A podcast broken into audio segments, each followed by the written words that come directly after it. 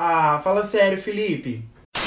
Olá, tá começando mais um vídeo aqui nesse canal. Hoje eu não ia gravar vídeo, tô meio ruim da garganta. Hoje nem é dia de publicar vídeo. Eu já tinha material pronto pra soltar essa semana. Mas eu vou ter que adiar esse material pra falar sobre um assunto que tá acontecendo agora. Eu entrei no Twitter hoje e vi que tinha uma treta lá da comunidade LGBT com a Valesca Popozuda, porque ela tinha divulgado um vídeo no seu Instagram, nos seus stories, com o Agostinho Fernandes. Se você não sabe do que eu tô falando, eu vou colocar um trechinho aí pra você ver. Uma coisa pra vocês, meus fãs que eu já tô vendo aqui no direct me chamando, tá? Antes de tudo, eu respeito muito vocês, tá? Eu nunca fui de ficar por aí julgando ninguém nem criticando, tá? Eu aceito a opinião e decisão de todo mundo. Quero dizer para vocês que assim, o Augustinho, ele é meu amigo de anos. Uhum. Antes de tudo o que for, o que ele fala, o que ele quiser falar, é um problema é dele. A vida é dele, gente. Então não sou eu que vou criticar, até porque ele é meu amigo entendeu? Ele é meu amigo antes de tudo, tá? Então eu quero que vocês respeitem ele e me respeitem principalmente, tá bom? E eu te amo. Hum, e você pode contar também. comigo com sempre, saudade, é como vocês também, tá bom? Uhum, te amo. E aí, quais são as reclamações da comunidade LGBT, né? Porque a Valesca é uma cantora, como a maioria das cantoras aqui no Brasil, tem um público LGBT muito fiel, que é esse público que garante os números e manter elas no sucesso. A gente sabe, a gente sabe que esse público é um público que consome muito e que é muito fiel. E aí a Valesca tá sendo acusada de usar o Pink Money por ter postado essa, esses stories com o Agostinho, que é uma pessoa, se você não conhece, é uma pessoa que apoia o, o presidente presidente Bolsonaro, que diz algumas frases contra o movimento LGBT. O Agostinho já chegou a dizer algumas coisas, como por exemplo, que se gay morre de overdose de drogas numa boate, é a mesma coisa que ele morrer esfaqueado por homofobia na rua. Além de apoiar o Bolsonaro, ele ainda fala muita bobagem, né? Então, assim, é uma pessoa que vai completamente contra tudo que o movimento LGBT prega. É um gay afeminado, mas que tem um discurso completamente heteronormativo e acha que ser gay não muda nada na vida da pessoa e que ela vai estar exposta aos mesmos riscos que uma pessoa hétero. E outra coisa, não fica falando, ai, você foi expulso do vale homossexual. Eu nunca fiz parte. Eu vivo numa sociedade, tem homens, tem mulheres e tem crianças. Tá. Estão acostumados a serem representados por uma pessoa pelada na rua com uma peruca na cabeça. E na cabeça de vocês, reivindicar direito se sair gritando sou gay, eu quero ser aceito. E essa nunca foi a minha maneira de reivindicar direito. A gente não pode se esquecer que o movimento LGBT é responsável por o Agostinho poder andar afeminado do jeito que ele anda, maquiado, e não ser alvo de chacota, e não ser humilhado, e não ser espancado na rua até 1960, ser um afeminado, andar como Agostinho Fernandes anda, seria crime. Ele seria preso.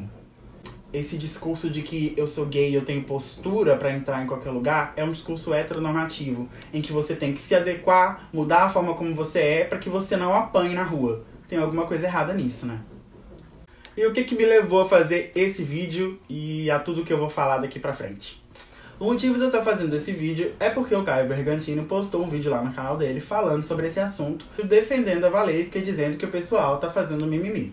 Bom, primeiro que isso é uma mentira. Isso é uma mentira que estão vendendo pra gente. Porque quando a gente fala de assuntos tão sérios como homofobia, racismo, bullying, coisas que não eram ditas há um tempo atrás, algumas pessoas que fazem parte desses grupos que sempre estiveram acima da gente na sociedade e que sempre cometeram esses atos, que sempre foram racistas, foram homofóbicos e que cometem todo tipo de bullying por identidade de gênero, por orientação sexual, por classe social. Essas pessoas querem nos convencer de que essas nossas reclamações, de que essas nossas indagações sobre o comportamento e sobre a forma como a gente é tratado, que isso é mimimi, que a gente tá chorando demais. A gente não é criança. Nós não somos bebês chorando pelo leite. Então, falar sobre homofobia não é mimimi. Reclamar de uma pessoa que é homofóbica não é mimimi. Mas vamos lá.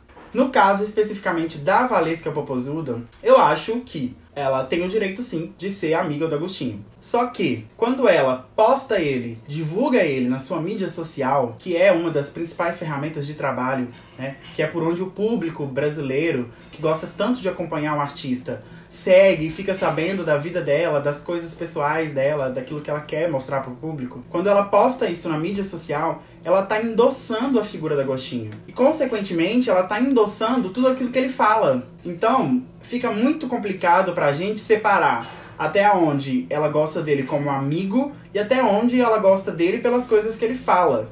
Entende? É uma linha muito tênue e que a gente tem que tomar um cuidado. Dois tipos de cuidado. O cuidado para a gente não ficar aceitando demais. Exemplo, no caso da Anitta com o Negro do Borel, a Anitta foi muito enfática em dizer: olha, eu não concordo com o que ele faz e não concordo com o que ele fala. Mas no caso da Valesca, ela disse algo que me chamou a atenção. Ela disse: ah, o que ele fala é problema dele.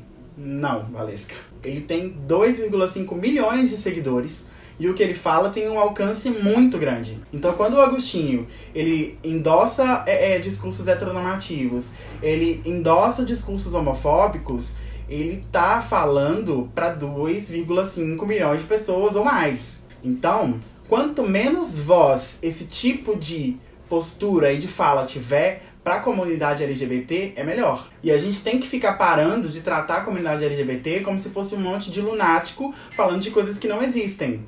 Se o Agostinho Fernandes pode ser da forma como ele é, afeminado, andar na rua e fazer tudo que ele faz, é porque a comunidade LGBT lutou para que eles pudessem, para que ele pudesse ser assim.